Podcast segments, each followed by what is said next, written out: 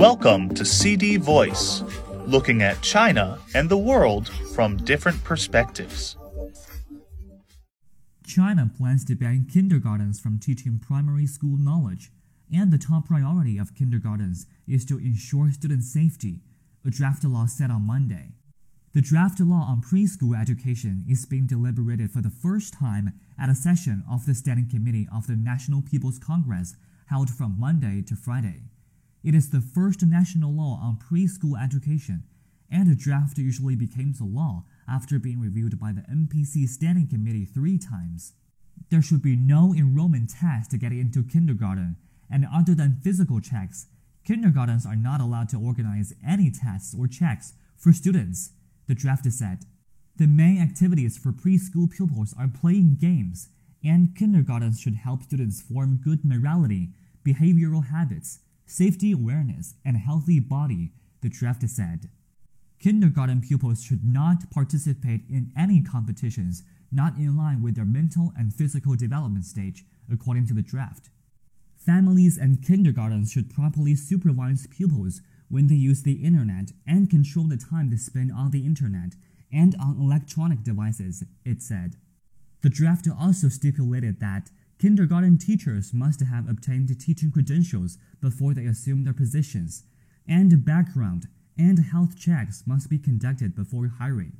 Those who have criminal records or have been dealt with for abuse, sexual assault, violence, a history of drug use, alcoholism, gambling, and mental illness cannot work as kindergarten teachers, the draft added.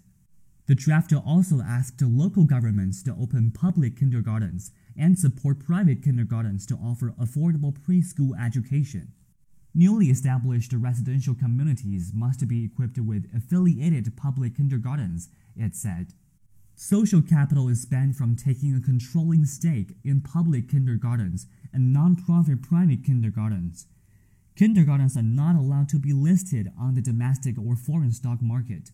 Listed companies cannot invest in for profit private kindergartens or buy assets from them through issuing equity or paying cash, the draft added. Huai Jinpeng, Minister of Education, said that although preschool education has developed rapidly in recent years, it is still the weak link in the country's education system. It is difficult for some people to get their children enrolled in preschool, and some kindergartens are very expensive, he said, adding that there is a still lack of affordable kindergartens. According to the Ministry of Education, the gross enrollment rate of kindergartens last year reached 89.7%, up by 1.6 percentage points from a year earlier. The country has 289,200 kindergartens and around 85% of them are affordable kindergartens. There were more than 46.2 million kindergarten pupils and 3.24 million kindergarten teachers last year. I am Ryan Usher. That's all for today. For more news and analysis, buy the paper. Until next time.